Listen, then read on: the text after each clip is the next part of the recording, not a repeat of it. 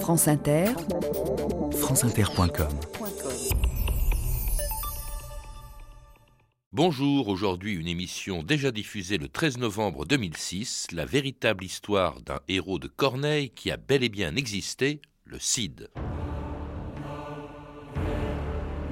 Généreux héritier d'une illustre famille, soit désormais le Cid, qu'à ce grand nom tout cède, et qu'il marque à tous ceux qui vivent sous mes lois et ce que tu me vaux et ce que je te dois. Corneille.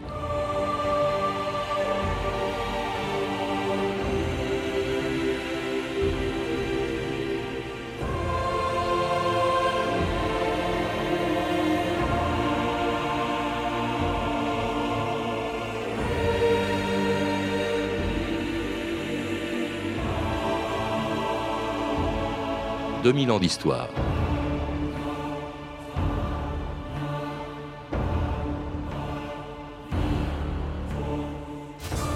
Malgré toute la littérature qu'il a inspirée, peut-être à cause d'elle, 900 ans après sa mort, le Cid reste un illustre inconnu. Corneille, qui l'a rendu célèbre en France, a tellement romancé sa vie qu'on a du mal aujourd'hui à faire la part entre la légende et la réalité de ce personnage qui a incarné comme Roland toutes les vertus de la chevalerie. La fidélité, le courage, la probité, la générosité et un sens de l'honneur qui impressionnait aussi bien le roi de Castille, Ferdinand Ier, que ses ennemis musulmans quand ils occupaient l'Espagne. Parce qu'il avait, dit-on, la réputation d'épargner les adversaires qui tombaient entre ses mains, c'est même l'un d'entre eux qui aurait donné à Rodrigue de Bivard le nom avec lequel il est entré dans l'histoire. Jurez-vous par serment de ne plus jamais tourner vos armes contre le roi Ferdinand Je le jure.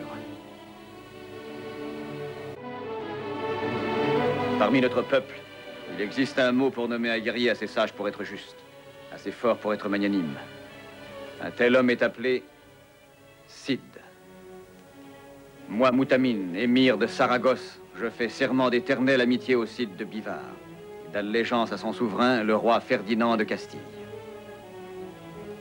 Puisse Allah arracher les yeux de ma tête et le cœur de ma poitrine si je manque à ma parole. Au nom du Tout-Puissant Allah. Marie-France Schmitt, bonjour. Bonjour. Alors, vous avez été professeur de langue, d'histoire et de littérature espagnole aux universités de Paris 4 et Paris 8 et vous venez de publier chez Albin Michel un roman, Moi Chimène, épouse du Cid. Alors Chimène et Rodrigue, évidemment, on peut difficilement les séparer. Euh, tout le monde croit les connaître, grâce bien sûr à, Corneille, mais on ignore souvent, au fond, leur véritable histoire. On s'est même demandé s'ils avaient existé. Ils ont bien existé. Et euh, on sait par exemple que, enfin, on ignore souvent, pardon, que ce sont en effet les musulmans qui ont donné à Rodrigue son nom de Cid. Oui, tout à fait. C'est le mot Sidi qui signifie seigneur et qui a été attribué précisément par les adversaires de Rodrigue euh, à ce héros parce qu'ils l'admiraient en fait. Il, il le combattait mais il l'admirait en même temps. Alors, il s'appelait en fait Rodrigue. Il s'appelait Rodrigue Diaz des Bivard, mhm. Diaz des Bivard, mhm. et il était originaire, dont la famille était originaire de ce, village de Bivard, qui n'est pas tellement, qui est dans la région de Burgos, mhm. pas, pas tellement loin de Burgos. Et bon, et la famille avait, ce, avait une maison, avait, avait également des maisons à Burgos d'ailleurs. Une famille pas aussi illustre que l'écrivait Corneille. C'était une petite ah bah, aristocratie. C'était une, famille d'Hidalgo de province, pas, petite petite noblesse alors d'où les différends qu'il y aura après entre Rodrigue et les, grands nobles qui se trouvaient mmh. autour du roi, les magnats, ce qu'on appelait les magnats, qui voyaient d'un mauvais œil naturellement les privilèges accordés par le roi au Cid. Mmh. Alors, petite famille de petite noblesse, ce n'est pas du tout le cas de votre héroïne, du héroïne de votre roman, Marie-France Schmitt, Chimène. Hein. Chimène, elle, c'est une grande famille castillane. était de sang royal. Elle était, elle était cousine d'Alphonse VI, le roi euh, auquel aura affaire euh, Rodrigue. Elle était cousine et elle descendait donc, de, elle descendait donc des rois, des rois de, de Castille et de Léon. Alors, ce qu'il faut rappeler quand même pour ceux qui nous écoutent, y compris pour moi-même, parce que c'est un peu une histoire compliquée tout ça, c'est le contexte dans lequel ils ont vécu. Hein. Lui est né, euh, en, ils, sont, tous les deux nés au, début du XIe siècle. Euh, c'est une époque où l'Espagne est occupée par les musulmans, mais pas dans sa totalité. Ils y sont arrivés en, au début du 8e siècle, mais à l'époque de Rodrigue et de Chimène, en fait, le nord et euh, l'est de l'Espagne euh, sont des royaumes chrétiens, Marie-France Schmitt. Oui, alors ils sont nés tous les deux, ils sont, ils sont nés au milieu du XIe siècle, plus exactement. Et à ce moment-là, effectivement, la reconquête a quand même fait des progrès, n'est-ce pas? Et les royaumes chrétiens, euh, tout le, nord est occupé par les chrétiens, les Asturies, le Léon, la Castille. Et peu à peu, les, les petits États se transforment en royaumes. Et puis l'Aragon également. L'Aragon et la Castille deviennent les plus importants. Et puis vous avez également le comté de Barcelone, qui se trouve tout à fait à l'est. Donc on peut dire que le, nord-ouest, le nord et, le nord-est sont aux mains des, chrétiens. Et la frontière, à ce moment-là, arrive à peu près au Duero, euh, au fleuve, au fleuve Duero, qui se trouve donc dans l'actuelle euh, Castille, euh, l'actuelle vieille Castille, si on peut dire. Donc au nord, plusieurs royaumes, le plus grand étant la Castille et le Léon, qui ont été rassemblés. Au sud, c'est aussi compliqué, car il y a une quantité après l'éclatement du grand califat de Cordoue en 1031, il y a une quantité de petits royaumes musulmans qu'on appelle les taïfas, Marie-France. Oui, alors les taïfas, euh, je ne... il y a un sens certainement à ce mot, mais ce sont des petits royaumes qui euh, se font la guerre les uns aux autres, pour, ne fût-ce que pour subsister. Mais il y en a quand même qui sont plus importants les uns que les autres. Par exemple, le royaume de Saragosse, le royaume de Séville et le royaume de Grenade, qui sont vraiment les plus importants. Euh, par, aussi bien par euh, point de vue rayonnement, d'ailleurs sur rayonnement culturel et rayonnement politique également. Voyez. Alors il y a une chose qui va jouer un rôle très important dans cette histoire, c'est le fait que ces royaumes musulmans payent souvent, pour beaucoup d'entre eux, un tribut aux rois chrétiens. C'est ce qu'on appelle le système, je crois, des parias. Et euh, ces rois chrétiens, ben, ils ne sont pas du tout d'accord, bien entendu, quand ces rois musulmans sont de mauvais payeurs. Mes hommes liges, pour la première fois depuis des générations, nos vassaux mauresques ont refusé de nous payer tribut. Ils sont poussés à la révolte par les morts d'Afrique. Une expédition doit être entreprise pour exiger le tribut. Cette expédition est le premier devoir qui t'échoua. Puissais-je m'en montrer digne, sire? Rodrigue de Bivard, nous te faisons ici notre champion et le premier chevalier du royaume. Avec cette épée, puisses-tu l'emporter sur tous nos ennemis.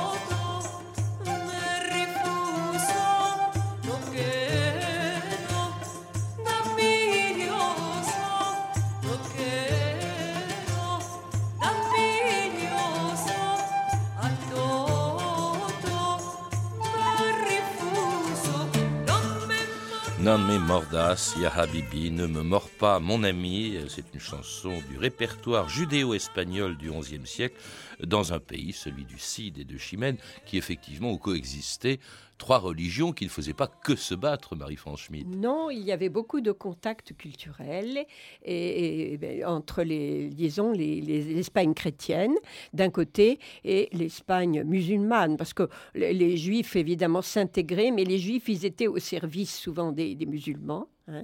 Et ils sont après passés souvent au, service des chrétiens aussi. Donc il y avait vraiment une, une, osmose, si vous voulez, entre ces trois religions. Alors les, les chrétiens euh, se sont beaucoup euh, intéressés à la culture musulmane à cette époque-là. La culture était très très rayonnante, n'est-ce pas? Elle, elle s'est diffusée. Il y avait des, livres, il y avait des, euh, il y avait des, manuscrits, il y avait des et puis alors des grands philosophes, n'est-ce pas? Des grands philosophes qui se sont, qui ont été connus par les, chrétiens.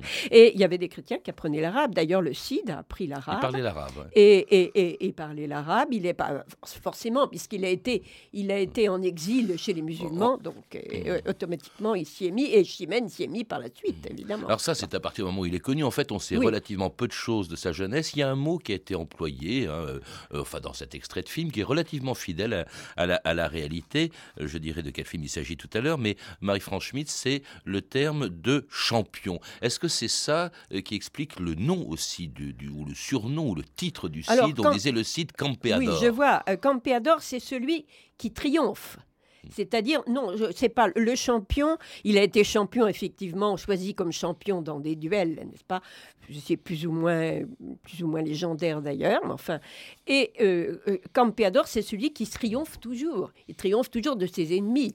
Il, ne se laisse pas abattre. Pas. Donc, c'est vraiment le sens de, ce mot. Vous évoquez les duels, Marie-France Schmitt. Est-ce que le Cid a ou non, comme le dit Corneille, tué le père de Chimène? Bah, écoutez, là, c'est assez. Euh, bah, Corneille, en tout cas, a mis cela en valeur, pas, a mis cette, cet épisode en valeur pour justement justifier toute cette, euh, ce, combat, cet honneur, cette, cette importance de l'honneur, et puis justifier également le rôle de Chimène, mmh. n'est-ce pas? Mais euh, apparemment, oui, mais on ne sait pas très bien les circonstances. Et elle l'épouse quand même elle, elle en est hein, amoureuse. et là, elle en est amoureuse bien avant. Enfin, elle l'a remarqué dès son adoubement, n'est-ce pas Je le dis moi-même. Et elle a, à ce moment-là, elle était pourtant presque une enfant, mais elle était déjà, elle avait tenu l'étrier du Cid. Euh, il y a toute cette, cette scène de l'adoubement qui est extrêmement. Au début de votre livre. Euh, donc où elle est requise pour tout enfant galé. Elle est très, elle est très émue de tenir cet étrier du Cid justement euh, après l'adoubement. Rodrigue et Chimène qui se marient et dont le destin va basculer en 1081 quand le nouveau roi de Castille, Alphonse, successeur de Ferdinand Ier, chasse Rodrigue de son royaume. Par édit de notre très illustre souverain Alphonse, roi de Castille, de Léon et des Asturies, nous faisons connaître que Rodrigue de Bivard a outragé la personne royale et est par ses présentes exilé à vie. Il lui est accordé neuf jours à partir de celui-ci pour quitter le royaume seul et sans homme d'âme. Toutes ses possessions, biens et terres seront confisquées au profit de la couronne. Il est déchu de ses privilèges et tous les vassaux du roi s'abstiendront de lui fournir le vivre et le couvert, de lui prêter assistance et de lui parler. Nul ne pourra lui venir en aide sous peine de pourquoi le Cid a-t-il été chassé, banni du royaume bah, de Castille Il a été banni parce qu'on l'avait accusé. Je crois que les magnats qui essayaient de le perdre dans l'esprit du roi, toujours cette différence de classe, en racontant qu'il avait euh, pris, comme il avait été envoyé à Séville pour les, à cause des tribus, qui s'était emparé de, de certains tribus. Enfin, on l'a hmm. accusé de prévarication finalement. Et puis aussi d'avoir euh, aussi, il y a eu cette histoire. Je pense que ça se situe à ce moment-là la, frontière n'était pas très sûre il y avait un, fief de Gormas qui était menacé et il avait dirigé, il avait pris l'initiative d'une expédition sans en référer au roi. Donc c'était considéré comme, euh, il était considéré comme, euh, c'était un peu, on l'aurait dit aujourd'hui, mais c'est un, néologisme, un crime de lèse-majesté, n'est-ce pas? Donc il, a été comme s'il voulait prendre déjà son indépendance vis-à-vis de, vis-à-vis du roi. Vis-à-vis du roi Alphonse, dont on dit aussi qu'il aurait tué son frère Sanche pour devenir roi de Castille et de Léon en même temps, et que le Cid, se doutant que cet Alphonse avait tué son frère pour devenir roi, lui avait imposé un serment dans lequel ce roi euh, devait euh, affirmer qu'il n'avait pas tué son frère, ce qu'on appelle le serment de Sainte Agathe. De Sainte Agathe. Alors ce serment, naturellement, il y a beaucoup de versions sur ce serment. Alors il y a des, il y a des, versions qui disent que euh, le, roi, bon, le Cid a baisé la, main du roi finalement à la fin. Ça c'est la version réelle, mais on, dit que à un moment donné, il n'a pas voulu baiser la main du roi, n'est-ce pas? Parce mhm. qu'il avait, il, craignait qu'il fût l'instigateur du, crime. Mhm. du crime dont, avait été victime son frère. En tout cas, ce serment est humiliant. Hein, est humiliant, le, roi se considère déjà comme humilié. Mais enfin, euh, ça, c'est passé beaucoup dans les littératures. Alors, il est donc banni de, alors, il est banni, il ses biens, c'est Chimène qui va s'occuper de la gestion de ses Heureusement, Bannissement, oui, mais pas confiscation des biens la première fois. Alors là, contrairement à ce qu'on a entendu dans cet extrait de film. Eh bien oui, alors on est obligé. Alors, comme il n'y a pas confiscation des, biens, elle reste, n'est-ce pas, pour gérer les biens. Mais elle est accueillie assez souvent au monastère de Cardenia. Euh, elle, vient naturellement à Bivard, surtout au moment de la belle saison, pour aider aux moissons, pour aider. Elle, elle vraiment, elle, elle s'occupe vraiment de ces domaines avec beaucoup de beaucoup d'intérêt. La, la, tonte des brebis, enfin j'en parle un petit peu, les, les moissons, enfin elle, elle, est, elle est présente au moment des, plus importants des récoltes. Alors lui est absent, il est parti, il, est parti euh, à Saragosse, dans le royaume musulman de, de Saragosse, euh, avec un roi auprès duquel il va se battre. Euh, ça aussi c'est une chose qui peut surprendre aujourd'hui, celui qui a incarné la lutte contre l'islam, en fait s'est battu à plusieurs reprises aux côtés des musulmans, et ça c'était assez fréquent dans l'Espagne de l'époque, et ça montre bien que la reconquête n'a pas été une lutte permanente entre les Espagnols et les musulmans, Marie-France Schmitt. Non, ça c'est très important parce que les musulmans des taïfas sont en... ne s'entendent pas toujours. Alors, les chrétiens interviennent pour euh, lutter, on les, on les, appelle au secours pour lutter contre un autre roi mort, et inversement, inversement, il y a des, ententes entre les, les et les, chrétiens contre, contre un adversaire. Euh. Donc c'est très courant, ceci. Et puis euh, le, Cid, naturellement, comme il était exilé, il fallait bien qu'il qu'il trouve. Et il a pas, l'hospitalité lui a été donnée par un musulman. Il avait pensé d'abord à, d'autres, à des chrétiens, mais il n'en était pas sûr. Et donc une, hospitalité absolument extraordinaire qu'il a reçue du, roi mort de Saragosse. Alors ce qui va changer dans l'histoire du Cid et de l'Espagne, c'est que le roi de Castille, qui a exilé le Cid, le roi de Castille s'empare de la ville de Tolède en, en 1085.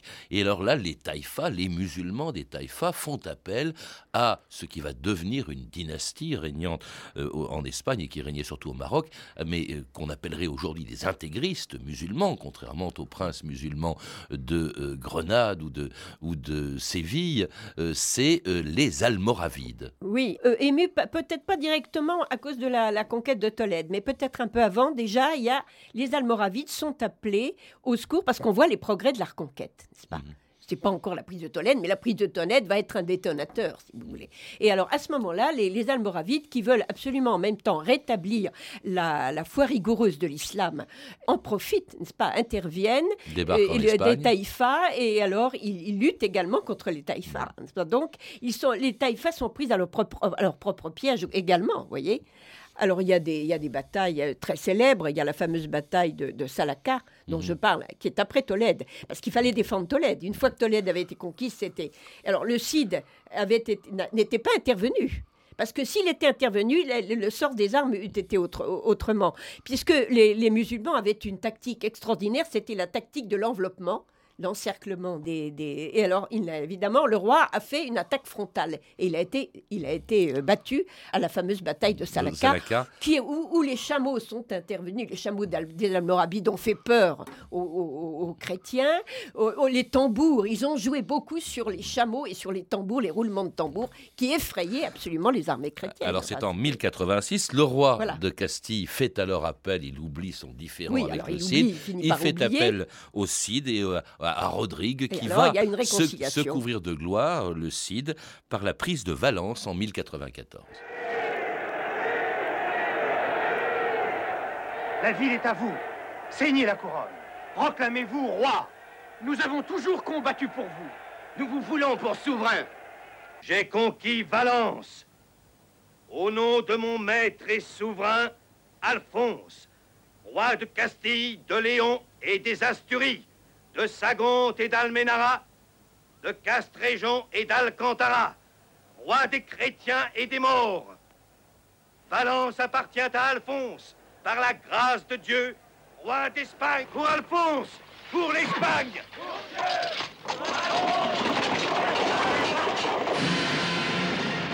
Alors la prise de Valence en 1094, c'est vraiment à ce moment-là que le Cid ah, devient le, le, un, personnage célèbre, son, grande victoire sur, euh, sur les Almoravides à, Valence, dont il ne se proclame pas le roi, on l'a entendu, il reste fidèle au roi de Castille. Je pense que oui, c'est ça. Parce que finalement, même pendant son exil, Bon, il a, a fait appel au mot, bien sûr, mais on sentait qu'il y avait quand même un regret chez lui.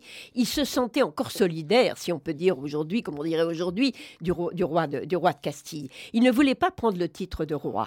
Pas? Et il, il, le dit d'ailleurs, il le dit lorsqu'il accueille les, les, habitants. Alors, il, est, il gouverne Valence, il s'intitule en fait gouverneur de Valence. Mmh presque au nom du roi de Castille. Avec pas mal de brutalité. Hein. Le Cid est présenté toujours par ceux qui ont euh, ensuite écrit sur lui, comme Corneille, comme un personnage généreux, débonnaire, euh, courageux, euh, compatissant, parfois une brute. Hein. Il aurait même brûlé vif, fait brûler vif un caddie à Valence. Alors le caddie, le fameux, qui était un traître, n'est-ce pas? Il l'a fait lapider et la, scène de la lapidation était absolument effroyable. C'était une brute quand même aussi, à bien oui, des égards. Oui, mais c'était les lois de... Il a demandé d'ailleurs aux musulmans qu'est-ce qu'il faut comme quel, qu'est-ce qu'il faut lui appliquer puisque c'est un félon Il a été félon vis-à-vis de vous, il a fait, il a fait tuer l'autre roi. Qu'est-ce qu'il faut faire? Alors ils ont dit, c'est bien la, lapidation. D'abord, il y en a certains qui ont dit non, il faut pas le, tuer parce qu'il a des enfants jeunes, etc. Puis finalement, on a la lapidation qui est un châtiment de, pratiqué par les musulmans. Dans, ce gouvernement de Valence, d'abord, il devient un personnage tellement considérable qu'il parvient à marier ses filles à de grandes familles espagnoles. L'une épouse euh, quelqu'un de la famille royale de Navarre, l'autre le comte de Barcelone. Il y a, un premier mariage de la cadette avec un prince d'Aragon, et puis qui meurt prématurément, et après c'est le fils du... des, mariages qui ne seront pas très heureux. Là-dedans, Chimène a joué un rôle considérable dans le gouvernement de Valence, Marie-France Schmitt. C'est une véritable femme de pouvoir aussi, vous le démontrez. C'est une, c'est une femme euh, de pouvoir, d'autant plus, elle n'avait pas d'héritier. Vous savez qu'il y a un fils aussi, Diego, dont on a si peu parlé. Et moi, j'en parle un petit peu. Mhm. Alors, Diego est mort à une bataille également. Donc, c'était vraiment, elle reportait tout sur ses, sur ses filles. Et alors, elle a, elle a vraiment administré ce royaume de Valence. Elle voulait continuer, si vous voulez, euh, la tâche du Cid. Elle avait, elle avait, lui avait juré pratiquement. et elle a réussi. C'est après sa mort, après la mort du Cid en 1099. Oui, après la mort du Cid. Et alors, elle est restée jusqu'en 1102. Et elle est obligée d'appeler au secours le roi euh, de Castille, qui n'a pas voulu, qui a proposé qu'un de ses Bagdad prenne le titre de roi, mais il n'y a rien eu à faire. Personne ne voulait. Et alors, il a, il a trouvé que finalement, la région de Valence, bon, ben, il valait mieux qu'il se réserve pour Tolède et tout l'autre côté, si vous voulez, qui l'intéressait davantage. Et Valence va retomber entre, les mains, entre, les mains, des, des musulmans, trois, trois ans, trois ans après la mort du Cid. Voilà. Chimène. Oui, me voici, Rodrigue. Je suis près de toi. Même si mes forces viennent à me manquer, il faut que je sois à leur tête demain. Oui. Mort ou vif, il faut qu'on me voie sur mon cheval, à la tête de mes soldats. Promets-le-moi. Je te le promets, Rodrigue. Allah soit loué Le Cid est mort On le proclame partout Le Cid est mort je vous affirme que le Cid est vivant. Demain, il livrera bataille. Il combattra avec nous à notre tête. Pour Dieu, le Cid et l'Espagne Pour Dieu,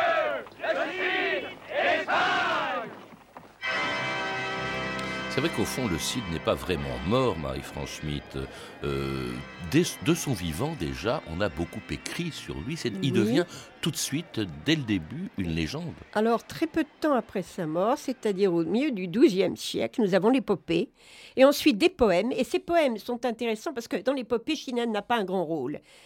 Tandis que dans les poèmes qui vont suivre, au 14e, 15e, les romances, qu'on appelait les romances, elle va prendre son importance. Et elle va prendre son importance d'abord à la suite de la, mort du comte, justement, la légende, la, mort du comte, enfin, devient vraiment importante, la mort de son père, et elle va apparaître non seulement comme une amoureuse du Cid, mais en même temps comme désireuse de venger, venger son père, dès le 14e. Et ensuite, nous avons le théâtre, bien entendu, je, passe un peu rapidement, les, les, jeunesses du Cid de Guillaume de Castro qui ont inspiré Corneille. Mhm. Et Corneille, nous allons avoir, avoir le, donc le conflit entre l'amour et l'honneur, naturellement, qui va être absolument exacerbé, n'est-ce pas, qui va être mis en valeur. Et puis, euh, le Cid n'a pas fini. Après, nous allons avoir des, aussi à l'époque romantique, nous allons avoir des, des œuvres. Et puis, euh, au 19e, des opéras, faut pas oublier. Mhm. Et des opéras où Chimène va avoir de l'importance également. Mais comment expliquer cet intérêt de la littérature, des écrivains, des auteurs de théâtre, des musiciens pour ces deux personnages qui ont compté évidemment dans l'histoire de l'Espagne, mais enfin, au, fond, on ne retient presque que leur nom euh, de euh, l'histoire non, mais je crois de l'Espagne. Il y a l'idéal chevaleresque, pour le Cid, il y a l'idéal chevaleresque qui était très important, les valeurs de la, de la chevalerie, n'est-ce pas, qui, qui étaient vraiment considérées comme essentielles. Et puis, alors, pour Chimène, vous avez cette, cette, cette amoureuse, n'est-ce pas C'est le symbole de, l'amour, du grand amour, d'un amour fidèle, n'est-ce pas Qui ne, ne s'est pas euh, démenti avec les années, avec les épreuves, avec les absences et avec le, à la fois la présence et l'absence du Cid, n'est-ce pas elle, il est, elle est toujours là pour. Euh, je crois que ça, c'est très important. Vous voulez dire qu'il voulait servir de, il devait servir de modèle en quelque sorte? Euh, oui, un peu. Je pense qu'il y a, il y a cette idée du modèle, de les, les, les, sentiments, le, les grandes valeurs comme l'honneur, et puis euh, la chevalerie, qui, est, très importante. Et puis la lutte, la lutte l'idéal chrétien, naturellement, la, lutte contre, contre les Maures et la Reconquista, qui était très importante en Espagne, et qui est un phénomène historique, celui-là, mais qui a été euh, perpétué euh, par les œuvres jusqu'à maintenant. C'est peut-être aussi la raison pour laquelle, alors là, c'est un parrainage un peu plus embarrassant, euh, Franco a fait de Chimène et de Rodrigue des héros. il faut rappeler que sa capitale, à lui, au début de la guerre d'Espagne, c'était Burgos. Je crois que c'est lui qui a fait édifier des statues équestres de Chimène et de Rodrigue. Tout à fait, ce sont les, statues. Et il y a les statues qui sont sur le pont qui sont très très intéressantes, le pont de Burgos, où vous avez Chimène avec ses grandes tresses, et vous avez euh, le Cid, et vous avez tous les compagnons du Cid, mm. et avec leur épée, avec leur, enfin, dans une attitude vraiment guerrière. Puis alors là, les statues, la statue équestre du Cid, qui est tout près, n'est-ce pas, qui est à l'entrée de ce pont pratiquement. Et, tout, et, tout, près du corps de Chimène, enfin des cendres de Chimène et de et de Rodrigue, qui se trouvent dans la cathédrale de Burgos. Voilà. Alors il a fait, il a fait transférer naturellement. Nous avions, ils étaient à Cardenia, au monastère de Et euh, restent maintenant les, les, cénotaphes, nous on mm. peut encore voir les cénotaphes, et euh, les, leurs cendres ont été transférées par les, soins de Franco à la cathédrale de Burgos.